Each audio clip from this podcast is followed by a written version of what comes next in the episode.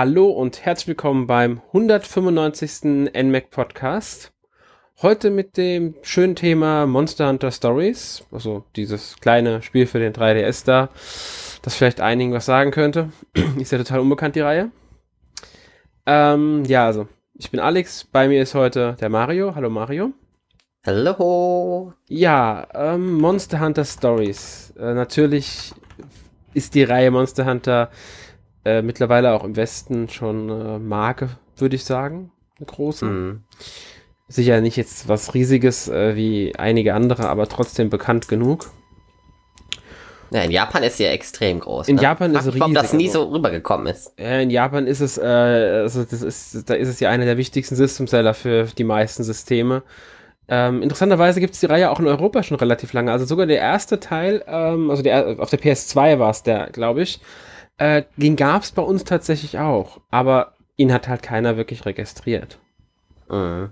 Ähm, und ja, später kam die Reihe dann halt zu uns.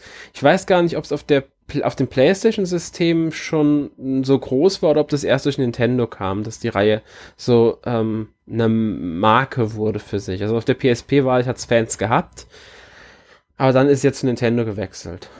Ja, ich kenne es auch erst seit der Wii. Also seit dem Monster Hunter 3 war es, glaube ich. Ja, ich habe tatsächlich. Was dann in mehreren ähm, Versionen dann auch später noch für Wii U rauskam, genau. unter anderem. Ja, gut, das haben sie auch bei anderen Monster Hunter Spielen auch gemacht. Ähm, ich habe tatsächlich den allerersten Teil auf der PS2 mal gespielt. Das war mein erstes Monster Hunter, das ich gespielt habe. Aha. Aber schon damals bin ich nicht mit klargekommen. Also Monster Hunter ist für mich eher so, uh, nicht mein Ding. Monster Stories komme ich mit klar, liegt halt daran, das kommen wir auch direkt zum Thema, es ist ein Spin-off. Und da muss man sich ganz klar vor Augen führen, Spin-off bedeutet in dem Sinn auch, dass es ein komplett anderes Spielprinzip hat. Also äh, es ist nicht nur grafisch anders und sondern auch vom Spielprinzip, von der Art der Geschichterzählung. Also es hat schon ziemlich starke Unterschiede zur eigentlich Monster Hunter Reihe. Genau, ja, das ist mir auch aufgefallen. Also ich denke, wer äh, Monster Hunter mag, muss nicht unbedingt Monster Hunter Stories mögen. Ja, bin ich auch definitiv von überzeugt. Also, ähm, ich denke sogar, es könnte einige Monster Hunter Fans geben, die mit Monster Hunter Stories nicht zurechtkommen. Das könnte ich mir mhm. gut vorstellen. Tatsächlich. Ähm, einfach weil es sich erstmal der Comic-Grafikstil, dieser Anime-Comic-Look dürfte vielen nicht gefallen. Die eher kindlichen Charaktere, weil man spielt nun mal eine kindliche Figur und auch die Figur, mit denen man jetzt so direkt am Anfang viel zu tun haben, er hat, sind kindlich. Die ganze Präsentation des Spiels ist kindlich. Man nehme nur so Figuren wie Naviru, der einen ja begleitet, äh, oder die übermäßige Kreativität, den erst, das erste Monster, das man bekommt, äh, Rata zu nennen, ist immerhin Ratalos. Äh, wird wenigstens auch von dem Charakter entsprechend kommentiert, das, wie einfallsreich der Name doch ist. ähm, es ist halt alles ein bisschen kindlicher gestaltet und ein bisschen auch auf hu versuchten Humor, sage ich jetzt mal, weil es nicht immer funktioniert, der Humor. Mhm. Ähm, aber es ist trotzdem ein ernstzunehmendes Spiel. Also es ist jetzt auch nicht irgendwie weich gespült, aber halt in einem anderen Genre. Also du hast, ich würde fast sagen, Monster Hunter wird man ja gerne mal als äh, Action-Rollenspiel bezeichnen. Ja, das würde ich so ja. auch bezeichnen. Genau, und das jetzt ist auch Rollenspiel, definitiv. Aber zum Beispiel weicht schon das Kampfsystem ab, wenn man es jetzt rundenbasiert hat. Man muss Monster Hunter Stories wirklich eher in eine Linie mit Pokémon und Yokai Watch setzen, würde ich sagen. Ja, ich finde grafisch sieht es auch extrem ähm, nach Yokai Watch schon aus. Also vom Stil her. Level 5 ist nicht beteiligt, meines Wissens nach, aber äh, nee, sind sie nicht. ich finde trotz allem, dass es sehr ähnlich aussieht.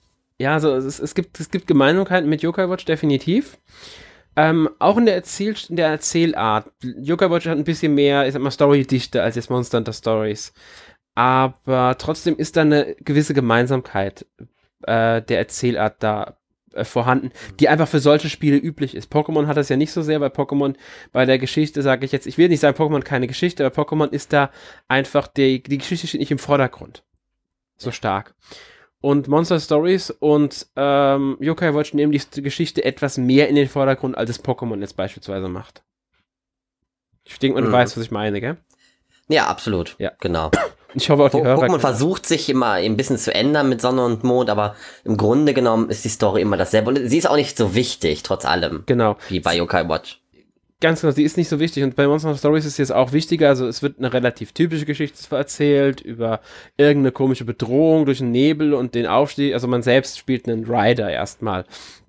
Man erstellt sich den Charakter selbst, kann Mädel oder Junge machen, kann, ich sag mal so rudimentäre Einstellungen wie verschiedene Gesichter, Frisuren, Haarfarben und sowas einstellen und eigenen Namen vergeben. Fertig. Mehr macht man eigentlich nicht. Und den Charakter spielt man dann und man ist halt ein Rider, bis ein angehender Rider, das heißt, man zähmt die Monster und die kämpfen dann mit einem. Ich glaube, fünf Monster können auf einmal bei einem sein und äh, immer eins ist aktiv im Kampf. Dazu sollte man vielleicht sagen, dass das Kampfsystem rundenbasiert ist. Genau, ist auch wieder die Ähnlichkeit zu Pokémon. Genau, und ähm, immer ein Monster kämpft auf einmal. Man selbst kämpft allerdings auch. Das ist wieder der Unterschied zu Yokai Watch und zu Pokémon. Da mhm. sind ja die, äh, der Trainer beziehungsweise der äh, Nathan oder Katie, wenn man jetzt die Standardnamen für Yokai Watch nimmt, sind ja eher inaktiv im Hintergrund. Mhm. Und hier kämpft man selbst, deswegen kommt auch noch ein Ausrüstungssystem dazu. Also man kriegt Waffen und äh, Rüstungs damit man, also einmal Rüstung und einmal Waffe plus Accessoires, damit unser Charakter ein bisschen ausrüsten kann, ein bisschen Vorteile hat beim Angriff gegen bestimmte Monster oder fort, äh, halt äh, Vorteile hat gegenüber einem Angriff von einem Monster. Typische Rollenspielsachen einfach, sage ich. Mal. Genau, was ich aber gut finde, ist, dass man sieht. Ja. Was man ausgewählt hat. Das finde ich auch klasse. Man sieht sowohl bei der Waffe als auch bei der Rüstung, was man trägt. Genau. Ähm, ja, und nochmal zur Geschichte, also die wird eigentlich, finde ich, recht nett erzählt. Oder? Ja, also ich fand auch. Also ich fand den Anfang schon, ich muss sagen, ich fand schon irgendwie ein bisschen traurig am Anfang. Ja, lag aber vielleicht auch irgendwie nur daran, was ich, ich hatte es äh, nicht allein gespielt, ich habe es gestreamt, mhm. aber ähm, ich fand es irgendwie schon sehr dramatisch erzählt. Ich fand die Zwischensequenzen am Anfang auch sehr, sehr cool. Ja. Und ähm, ja, Ganz genau, also es ist, es ist sehr schön inszeniert, gerade in den Zwischensequenzen. Ansonsten wirkt es halt wie so ein typisches Spiel. Also das kennt man von vielen anderen Spielen, die dann halt ähm, in Dialogen erzählt werden oder die versuchen mit ähm, hervorgehobenen Figuren eine ne Geschichte zu erzählen. Da wirkt es manchmal ein bisschen, ja, trocken will ich jetzt nicht sagen, ist das falsche Wort, manchmal ein bisschen steifer, als es müsste. Aber gerade in den Zwischensequenzen, die wirklich schön sind, kann das Spiel schon ähm, einiges rausreißen mit, sag ich mal. Mhm. Und der Anfang ist wirklich schön dramatisch. Ist mit einer der besten Momente der Geschichte für lange Zeit. Wobei die Geschichte jetzt nicht uninteressant oder langweilig ist. Sie hilft wirklich dabei zu motivieren. Zwar nicht zwingend jetzt, wenn man unbedingt erfahren möchte, was da jetzt los ist, eine Zeit lang. Manchmal geht es auch wirklich nur darum, man möchte seinen eigenen Charakter ein bisschen, ja, einfach mit seinem Charakter das Abenteuer erleben und äh, die Welt sehen. Das, genau. Das hilft viel dabei und das ist auch eine Thematik in der Geschichte. Genau, zur Geschichte vielleicht ganz klein könnte man sagen, hast ja schon erwähnt, man ist halt ein Rider oder man ist anfangs noch ein angehender Rider, in, ja, man möchte Rider werden, sage ich mal. Und ähm, dieser dunkle Nebel, der dann da eben ist, der, ähm, ja, ich will nicht zu viel spoilern, auf jeden Fall passiert was mit einem der Charaktere, mit dem du unterwegs bist, der, oder was heißt mit dem du unterwegs bist? Ja, ein Kumpel von dir, Sheval heißt der, der sich dann drastisch verändert und ja, du quasi dann auch so ein bisschen ihm hinterherläufst. Erinnert mich so ein bisschen an Naruto. ja, ja, kommt, Mit Naruto. Kann man sogar teilweise sagen. Ja, also, ja, also ähm, man, man ist auf der Suche nach seinem Kumpel und ja, so ein, erlebt dabei aber noch ganz viele andere Dinge. Die Geschichte hat noch um einiges mehr zu bieten. Ganz genau. Also was man da sagen sollte, also man, man verfolgt zwar irgendwie seinen Kumpel so ein bisschen, Mhm. Aber man zieht auch, und das ist ein wichtiges Thema, äh, eigentlich zieht man los, weil man die Welt sehen will. Und gerade weil die besten ja. Freunde, also Cheval und äh, Lilia heißt sie, weil die beiden schon weg sind, will man das unbedingt auch. Noch mehr als sowieso schon. Genau. Und das ist so auch eine der Hauptmotivatoren eigentlich zu Anfang, ähm, dass man einfach die Welt sehen möchte. Also man will diese Welt sehen, also die, die, der eigene Charakter und das ist so mit ein Grund, warum man jetzt in diese Welt aufbricht. Ähm, es gibt ein paar Logiklücken, muss ich sagen, gerade so äh, nach den ersten sechs bis sieben Stunden, sagen wir, nach dem ersten Abschnitt, genau der Punkt, an dem man dann halt in die weite Welt rausziehen darf, wenn man das erste Gebiet abgeschlossen hat, gibt's äh, schon eine gewisse Logiklücke, die wie ich finde. Ich will jetzt nichts spoilern, deswegen sage ich nichts weiter dazu. Das stört aber jetzt nicht die, wirklich die Geschichte. Ähm, ja, ansonsten, ja, schön erzählt die Geschichte. Ich finde es auch gut im Gegensatz zu Monster Hunter, der Hauptreihe, mhm. dass man eben auch verschiedene ähm, Umgebungen sieht. Sieht man im Monster Hunter auch, ich weiß. Allerdings ist man dort immer, man hat so seine paar Gebiete, ne, die sind dann verschieden auch eingefärbt, ne, Wintergegend etc. Aber ich finde hier halt schön, dass du wirklich auch andere Städte siehst mhm. und ähm, es mehr Rollenspielartiger ist. Ich finde, das macht das Spiel, gerade im Einzelspielermodus ist ja auch eher ein Einzelspielerspiel, während Monster Hunter generell ja auch eher ein Mehrspielerspiel ist. Mhm. Ähm, ist es schon ganz clever gemacht, dass man, dass man als Einzelspieler dort mehr Spaß dran haben könnte als an Monster Hunter generell. Ja, ich denke, da sprichst du so einen wichtigen Punkt an, und zwar das Einzelspieler. Monster Hunter Stories ist ganz klar auf den Singleplayer ausgelegt, also auf ja. das Alleine spielen. Es gibt zwar diese Multiplayer-Aspekte, aber soweit ich das jetzt richtig im Kopf habe, muss ich sagen, sind das ja wirklich nur Kämpfe eigentlich, die du austrägst. Also du kannst gegen Teams, die du über Street Pass empfangen hast, äh, kämpfen und ich glaube, du kannst sogar äh, über den Online-Modus direkt gegen einen anderen Spieler kämpfen. Genau, mit Freunden geht das wohl auch. Genau, mit und, Freunden, ähm, logisch. Also quasi auch wieder ähnlich wie Yokai Watch und Pokémon, genau. ähm, wo dann eben auch kleine Multiplayer-Aspekte dabei sind. Ja, aber ähm, jetzt direkt die Kampagne zu zweit spielen, das ist eben nicht möglich. Es ist dann doch ein klassisches ähm, Rollenspiel einfach. Man durchwandert die Welt, die ähm, in mehrere große, man muss wirklich sagen, die sind teilweise wirklich groß und schön äh, Gebiete eingeteilt sind. Also schön grafisch jetzt nicht immer, aber äh, so von den Umgebungen her, von dem, sagen wir mal, äh, Abwechslungsreichtum. Mhm. Das ist das richtige Wort. Ähm, ja. Und das ist halt, das, das, das, doch. Da bieten sie dann schon was. Und die Story führt einen halt, klar, die Story ist recht linear, muss man dazu sagen. Also das ist jetzt nicht so, dass man jetzt eine freie, offene Welt hat und sagen kann, ich möchte jetzt dahin statt dahin, das geht nicht. Du folgst wirklich der Geschichte und besuchst die Gebiete nacheinander.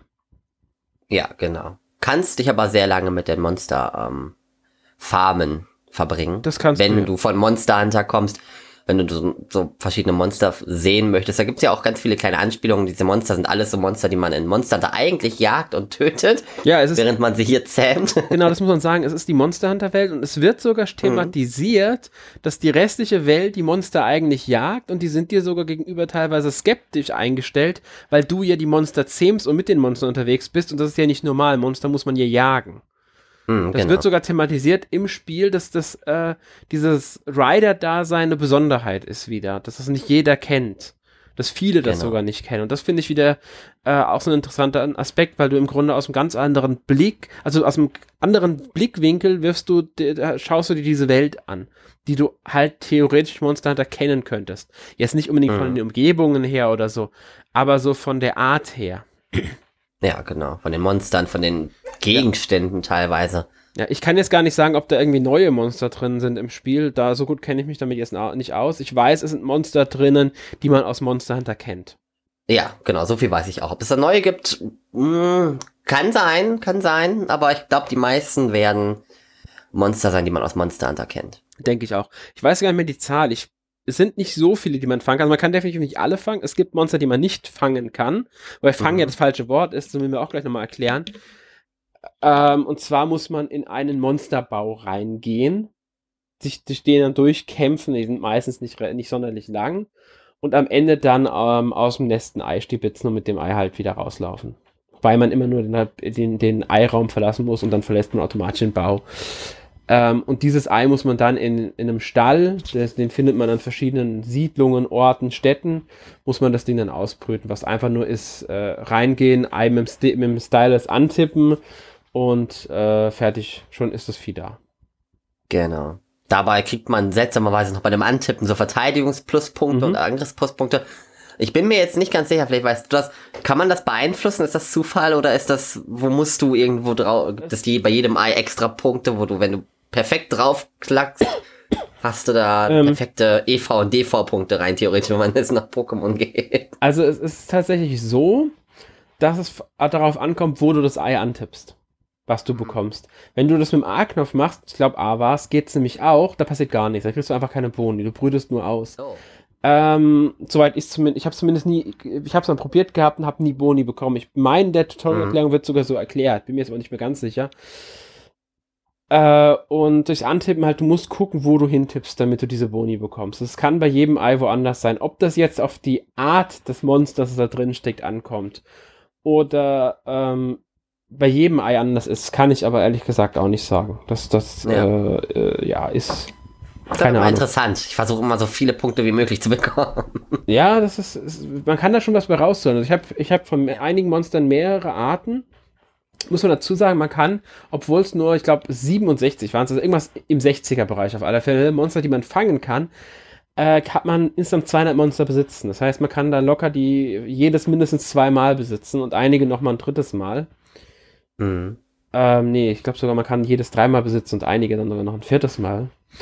Ähm, und das kann sich sogar lohnen, weil man kann ja die, die, die DNA-Struktur eines Monsters auf ein anderes Monster übertragen. Also die haben eine DNA-Struktur und man kann dadurch Fähigkeiten von einem Monster aufs andere übertragen. Also kann man zum Beispiel einen, was weiß ich, einen Eismonster, Eistyp-Wesen äh, erschaffen, das Feuer spuckt. Mhm. Als Beispiel. Ähm, und das ist eigentlich eine ganz coole Sache. Ich muss ehrlich sagen, ich habe es bisher kaum genutzt im Spiel. Ja. Ähm, also meistens reichen die Monster ja auch, die man ungefähr hat. Genau. Aber es ist schon mal ganz interessant, wenn man alle Monster hat, dann kann man sich nochmal individuell ein Team zusammenstellen und damit sogar quasi nochmal gleich aussehende Monster, die aber doch anders sind, erstellen. Ja, das ist halt eine schöne Sache. Also du kannst da wirklich, musst halt auch mal gucken, weil das, diese, die Monster haben halt schon sowieso ihre Struktur, ich glaube, drei mal drei Felder sind das, also neun Felder. Und du kannst immer nur ähm, etwas von an dem Punkt einfügen, an dem es auch äh, vorher war und da muss halt frei sein. Also hat jetzt, sagen wir, das Monster im Feld links oben was, was du auch haben willst, aber das Zielmonster hat da keine freie Stelle, kannst du es auch nicht übertragen, weil es nicht an eine andere Stelle geht. Und ich glaube, man findet auch irgendwie Kristalle oder sowas, die man alternativ einsetzen kann, die dann auch irgendwie Boni gewähren. Mhm. Aber ähm, da ist schon relativ viel. Also man merkt, man da, einstellen kann. genau, da steckt ein komplexes System im Hintergrund. Man kann sich viel mit den Monstern beschäftigen. Später im Spiel, das ist jetzt gar nicht, also kein großer Spoiler, aber später im Spiel kann man die Monster, die man gerade nicht im Team aktiv nutzt, sogar auf Mission schicken, damit die für einen Materialien sammeln.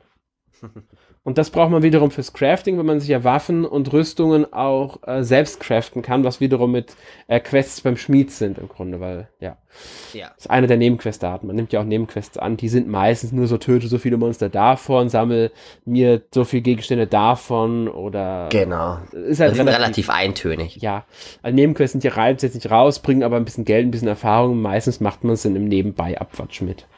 Ja. Gut. Ähm ja, was gibt's noch zu Monster Hunter Stories zu sagen? Wir könnten vielleicht ein bisschen aufs Kampfsystem eingehen. Ja, das wäre eine gute Idee. Kampfsystem. Also sehr rundenbasiert. Genau. Ähm, man hat, hatten wir ja schon gesagt, man kämpft mit einem Monster. Du kannst sie allerdings auch wechseln im Kampf. Und da muss man sagen, äh, dadurch verbraucht man keine Runde, wenn man wechselt. Also du kannst genau. das Monster wechseln und das darf dann trotzdem noch agieren. Also das ist äh, ein wichtige, finde ich eine wichtige Sache. Genau. Und ja, das Kampfsystem hängt quasi davon ab, du hast drei verschiedene Standardangriffe. Mhm. Das sind Kraft, Geschwindigkeit und Technik. Und eins davon kannst du auswählen und der Gegner wählt eben auch eins davon aus. Das weißt du vorher allerdings nicht. Du kannst es dir allerdings denken, wenn du dir die Gegner so ein bisschen ansiehst oder wenn du schon mal gegen die gekämpft hast, dann kannst du halt wissen, was die wohl einsetzen ja, werden. Dann die, ist quasi so ein, ja? Die Monster haben ein Verhaltensmuster, muss man dazu sagen. Genau. Das kannst du in ja. Gesprächen mit äh, NPCs sogar ein bisschen herausfinden. Du kannst halt so ein Analyse-Dings einsetzen, ich weiß gar nicht mehr, wie das Ding heißt. Dadurch kannst du sehen, was die bevorzugt einsetzen. Aber zum Beispiel gibt's jetzt, Gegner hat eine Spezialattacke eingesetzt, danach benutzt er immer einen Stärkeangriff. Als Beispiel. Genau, ne? Das immer. so Muster. Ja, und das, genau. Äh, du darfst keins weiterreden. Ja, sonst ist es, wollte ich eigentlich nur noch sagen, so ein schweres Stein-Papier-Prinzip. Mhm ein Waffendreier könnte man fast schon sagen. Ja, aber so Fire Emblem muss ich auch dran denken, auch weil die Farben da sind. Rot, ja. grün, blau. Also rot ist Stärke, genau. schlägt äh, grün, das ist Technik und schlägt blau, das ist äh, Geschwindigkeit und Geschwindigkeit schlägt wiederum Stärke. Genau. Ja. wichtig ist noch, was das Schlagen bringt. Also wenn man, ähm, wenn ich jetzt einen Stärkeangriff einsetze und mein Gegner setzt ähm, Technik ein, schlage ich den ja und das bringt im Grunde einen Bonus auf den Schaden. Man ne, selbst nimmt auch Schaden, aber mein eigener Schaden macht Bonus. Ist eine relativ simple Sache, würde ich sagen. Äh, besonders interessant wird es, wenn ich mit meinem Monster gemeinsam einen Stärkeangriff mache und der Gegner macht einen Technikangriff oder halt was anderes. Also ich mache den mit meinem Monster und äh, der, also Monster und Spielercharakter machen denselbe Art Angriff. Muss ein Standardangriff sein, darf keine Spezialtechnik sein, die dem zugeordnet wird. Und das Monster macht die, die unterlegen ist. Dann kommt es nämlich zum Doppelangriff. Dann greifen Monster und Spielercharakter gleich, gemeinsam an. Ja, genau. Das ist eine extra. Ja, ist auch eine sehr coole Sache. Genau, ja, sonst gibt's auch noch Spezialfähigkeiten. Genau, das ist ja Standard. Die reichen vom, ja, von normalen Spezialfähigkeiten, wie man sie in RPGs kennt. Und dann kannst du noch, wenn du eine Leiste voll hast, einen ganz besonderen Spezialangriff machen, den du auf dein Monster reitest. Mhm, genau. Das ist die Verbindungs- oder B Bindungsfähigkeit, äh, weil im Kampf, genau. erhöht, im Kampf erhöht sich die Bindung zu deinem Monster. Das kann zum Beispiel, wenn man ihn, wenn das Monster heilt, dem einen Heiltrank gibt, kann das die Bindung stärken. Wenn man das Monster unterstützt, dann stärkt man das Monster im Angriff, greift aber selbst nicht an, stärkt es die Bindung. Wenn man so einen Steinschere-Papier-Dings da gewinnt, wird die Bindung gesteigert. Also die Bindung kann durch alle möglichen Aktionen im Kampf gesteigert werden. Sobald die Anzeige voll ist, kann man draufdrücken und kämpfen.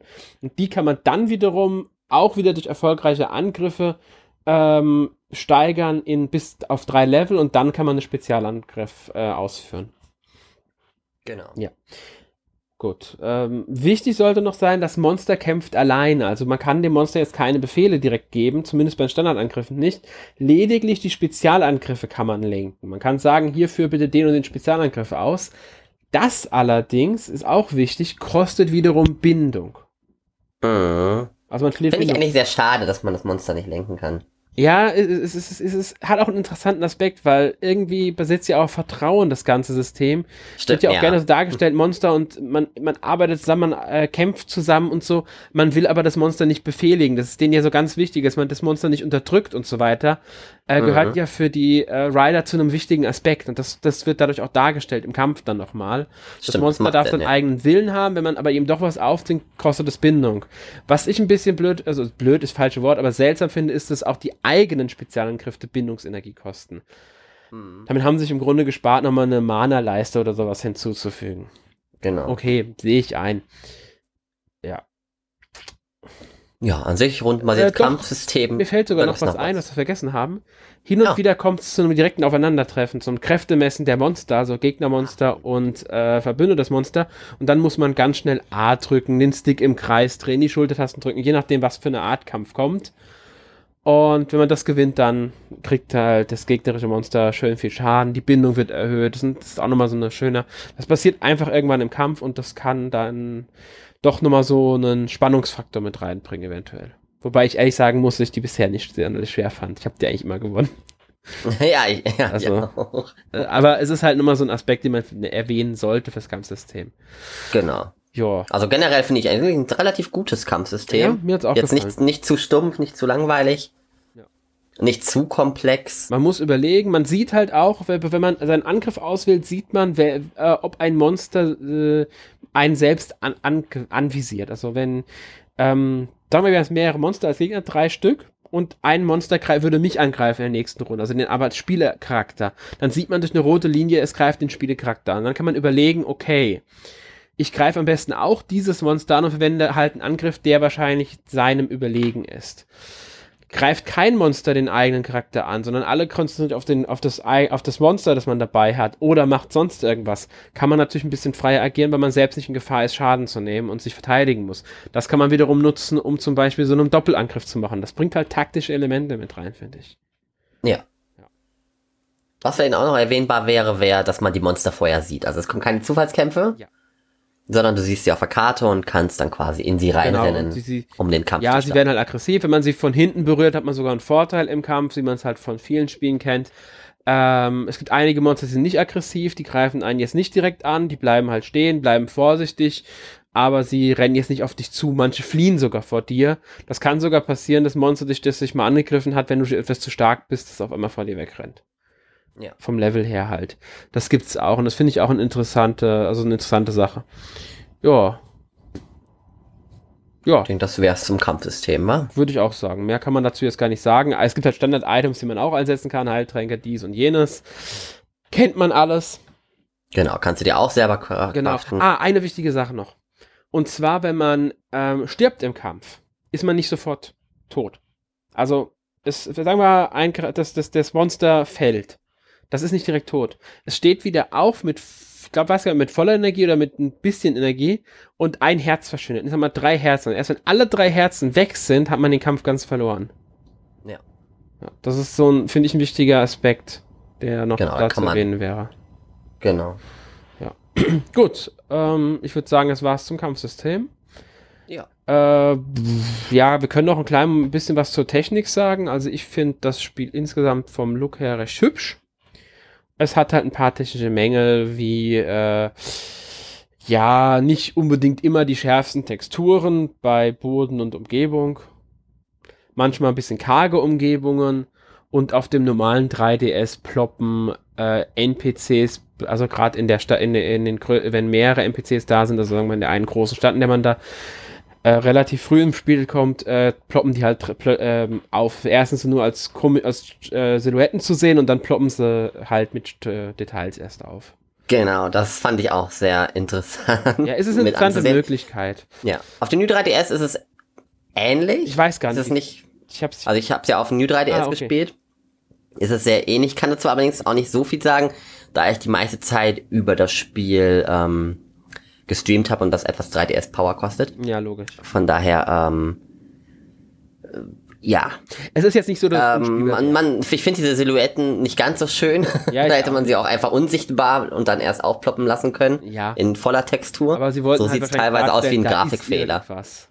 Genau. Ja, also, ja. aber ansonsten finde ich die Grafik echt schön. Ja, ist ein, ist ein schönes Spiel. Ähm, wie gesagt, hat kleinere Macken, aber ist jetzt nicht so, dass es äh, irgendwie unspielbar werden würde oder mhm. dass es total ähm, hässlich ist oder irgendwas negativ. Also irgendwas so negativ ist es in Spielspaß trübt, sag ich mal. Genau, ich ähm, finde generell auch als 3DS-Spiel ist es eigentlich sehr, sehr schön genau. gemacht gilt auch für die Musik, würde ich sagen. Ist jetzt nicht, ich finde eigentlich nicht die beste Musik, die man im Rollenspiel schon mal gehört hat, aber sie geht in Ordnung.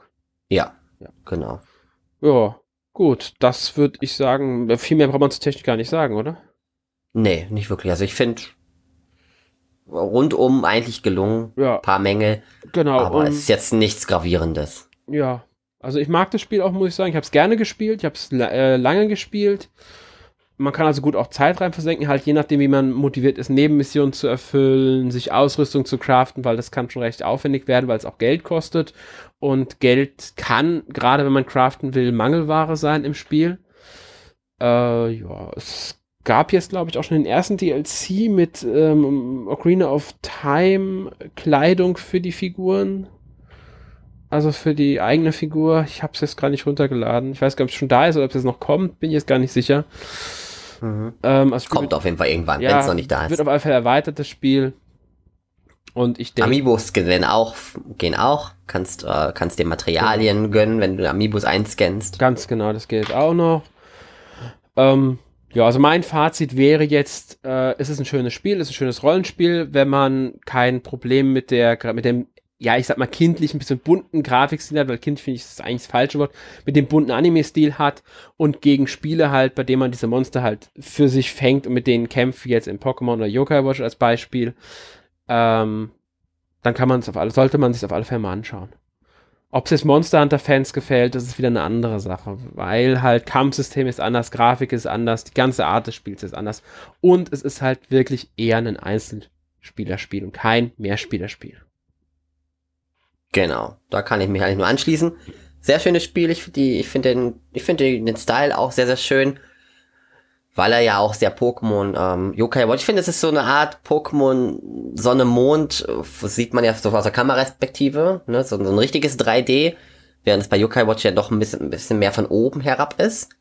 Ja. Aber quasi den Yokai Watch Grafikstil trotzdem, also so eine Mischung aus beidem. Ja, also Watch geht schon noch grafisch in an, etwas andere Richtung, aber das, was sie halt gemeinsam haben, sind ähm, das Bunte und der Anime-Stil. was halt mhm. noch ja, ich, genau, mehr, die Charaktere finde ich sehr, sehr ja, ähnlich. es gibt, es, ist, es gibt eine Gemeinsamkeit, kann man sagen. Mhm. Die ist schon da. Ja. Ja. Ja, das wäre es aber auch zum Spiel. Mir, mir ist auch sehr, sehr gut gefallen bisher. Mhm. Ähm, mir gefällt es auch mehr als Monster Hunter. Liegt wahrscheinlich daran, dass ich bei Monster Hunter. Mm, es ist, es ist halt einfach mehr ein Multiplayer-Spiel, wenn man wirklich den ganzen Spielspaß rausholen möchte. Und ich nicht so viele Leute kenne, die das spielen, beziehungsweise schon mal probiert haben, aber irgendwie hatten wir dann auch keine Lust mehr. Man muss da viel Zeit investieren, ja. während man hier halt eben wirklich ein gutes, solides Rollenspiel hat. Ja, ich weiß jetzt, kann, will jetzt keine Spielzeit sagen, weil das halt wirklich klar davon abhängt, wie viel Zeit man investiert, wie viel man darauf Wert legt, die Monster zu fangen. Aber ich denke, so 40 Stunden kann man schon mit dem Spiel mindestens beschäftigt sein, wenn nicht sogar deutlich länger, wenn man halt wirklich Wert darauf legt, ähm, alles sammeln. Ich würde sogar eher sagen, 40 Stunden ist noch sogar noch zu niedrig angesetzt eher. Ja, ich denke, wenn du durchwascht, schaffst du es mit 40 Stunden. Wenn du dich wirklich überhaupt nicht um Nebenquests oder Monster sammeln kümmerst, genau. kann man es bestimmt schaffen, aber ähm, geht's locker auf viel mehr, um, genau. um das Doppelte vielleicht, sogar wenn man wirklich viel sehen möchte, alles sehen möchte. Ja. Gut, dann würde ich sagen, im Fazit sind wir uns ja einig. Und ich stelle dir die obligatorische Frage, was hast du letzte Woche gespielt? Ja, ich habe ein wenig äh, Metroid gespielt. Ich bin immer noch nicht durch, also Samus Returns. Ja, ich habe es auch nicht beendet. Also ich spiele auch momentan nicht weiter. Mhm. Dann habe ich äh, einiges an Danganronpa gespielt, V3, Version 3, wie auch immer man es nennen möchte. Ähm, ja, was habe ich noch gespielt? Ich habe äh, Schlag den Star mit ein paar Freunden gespielt auf der Switch. Äh, ja, äh, das Ding ist, mh, mm, es macht Spaß. Es macht, es macht schon Spaß, aber allerdings ist es technisch so unausgereift, dass es teilweise wirklich ein wenig den Spielspaß trübt. Äh, die Bewegungssteuerung funktioniert nicht so, wie sie soll. In den meisten Fällen. Und ähm, es gibt sehr, sehr, sehr lange Pausen hier und da, wo man denkt, okay, Elton, jetzt kannst du aber auch mal widersprechen. Die Spiele sind mir etwas zu lang teilweise. Ähm, ist halt schon wie, wie es ist halt wirklich, man braucht sehr lange für eine Runde, wenn man den normalen Modus spielt. Generell macht es aber schon Spaß, wenn man gerne so Partyspiele mit Freunden spielt und darüber hinweg sieht, dass es nicht immer fair ist, beziehungsweise oftmals überhaupt nicht fair. Hm, bis auf die Quizfragen, da ist es halt eben, ne, wer es weiß, der weiß es halt. Äh, ja, aber manche Spiele funktionierten gar nicht. So ein Auto ziehen, da musste man den Joy-Con schütteln und zur richtigen Zeit drücken. Und unsere Autos waren beide an der Ziellinie, während äh, die vom Gegnerteam nicht mal ansatzweise dort waren und trotzdem haben die gewonnen. Ich weiß nicht, ob das ein grafischer Anzeigefehler war und deren Autos viel früher vorne waren und die einfach nur in der Mitte geblieben sind. Keine Ahnung, auf jeden Fall haben wir da immer verloren. Äh, ja, aber es macht Spaß doch. Also wenn man, wenn man Freunde hat, lohnt sich das Spiel schon. Allerdings nicht für mehr als 30 Euro. Würde ich dafür nicht zahlen. Und aktuell kostet es 50. Okay. Ja. Alleine braucht man es nicht kaufen. Ganz ja, gut, das war aber eigentlich klar bei dem Spiel. Es ist ein, ja. einfach ein, eher ein Partyspiel. Genau. Ich denke, wenn man in einer lustigen Runde zusammen ist, kann man auch so ein paar technische Mängel ignorieren. Genau, ne? Dann geht das locker klar. Wir haben da ein kleines Trinkspiel draus gemacht und dann, dann? dann ging das. Dann war es auch egal, dass es nicht immer fair war, weil das hat eh keiner mal mitbekommen. Und dann ist es von der Länge auch sehr, sehr schön. Also es gibt einige Minispiele. Wir hatten immer mal wieder neue, die wir noch gar nicht gespielt hatten. Und ja, aber sonst habe ich nicht viel gespielt gespielt, glaube ich. Doch, doch, doch. Ähm, äh, Senkagakura, äh, dieses äh, Splatoon, Splatfest, Splash ja, Festival. Ich weiß schon, Splash, ich weiß schon. Das mit dem Wasserpistolen. Genau. Ja, ja ich habe mir das auch mal angeschaut. Ich hab's halt, ich, ich gebe halt kein Geld dafür aus, ehrlich sagen. Das wird zu teuer. Ich auch nicht. Also ein Kumpel hat das gekauft. Ah, okay. Beziehungsweise, ja, hat sich's gekauft. Es ist und, halt schon, äh, es sieht schon sehr nach Splatoon, nur mit den Mädels aus Senran Kagura und Wasserpistolen aus. Was ja, ganz genau. viel den Sexappeal-Faktor sehr nach oben treibt. Genau, das ist auch so ziemlich der Hauptmerkmal, was ich so mitbekommen habe, was man dort macht.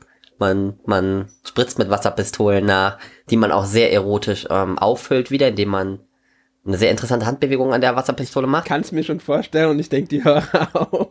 Ja, genau. Aber mehr habe ich nicht gespielt. Mehr möchte ich jetzt in dem Spiel auch nicht sagen. Wir wollen immer noch unter 18 hier ja, bleiben. Genau. Ähm, ja, was habe ich gespielt? Das muss ich gerade überlegen. Aber ich habe letzten Zeit echt viel gespielt. Äh, also ich habe Layton gespielt. Oh Mist, das habe ich auch gespielt.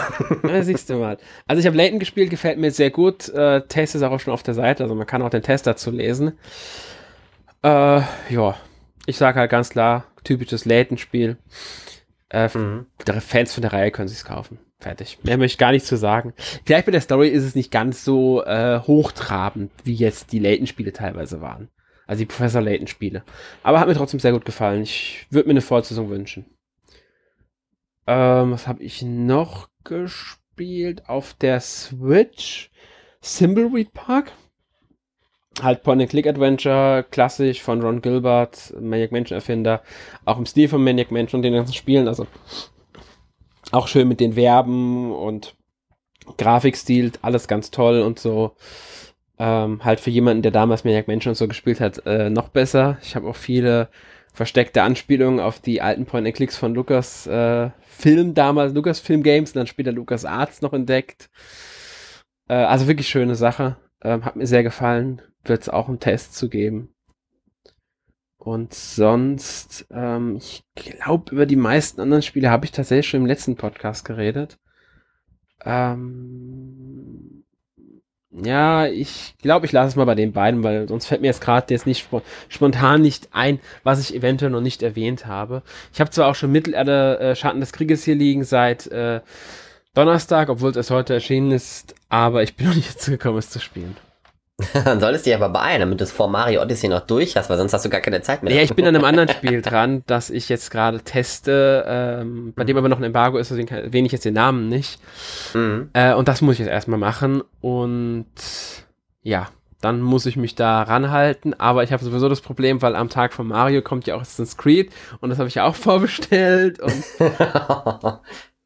Ja, also äh, Spiele, spielmäßig bin ich ein bisschen zu sehr ausgelastet momentan. Also wird die Wochen auch nicht schlimm, nicht, nicht besser, glaube ich. Ich glaube, nee. der Rest des Jahres sind wir mit Nintendo-Spielen auch ganz gut versorgt. Und anderen Konsolen. Ja, ich denke auch. Von daher, ja, man hat genug zu spielen momentan. Ja. Ja, ich würde sagen, wir sind dann für heute durch mit dem Podcast. Mhm. Ähm, ja, ich hoffe, es hat euch gefallen, unser kurze Erläuterung von Monster Hunter Stories. Nächste Woche sind dann, ich meine, Arne und Sören dran mit Mario und Luigi Superstar Saga plus Bowsers Schergen. Genau. Ja. Ähm, ja. Bin ich auch mal gespannt drauf, was die so von dem zum Spiel zu erzählen haben. Ich habe es mir nämlich noch nicht gekauft. Ich habe es schon, aber nicht wirklich gespielt. Das kommt noch. Ja, weil ich werde es mir auch noch irgendwann holen, aber halt, ich warte noch. Ja, nächste Woche hört ihr dann was dazu und ja, vielen Dank fürs Zuhören. Bis zum nächsten Mal. Bye bye. Tschüss.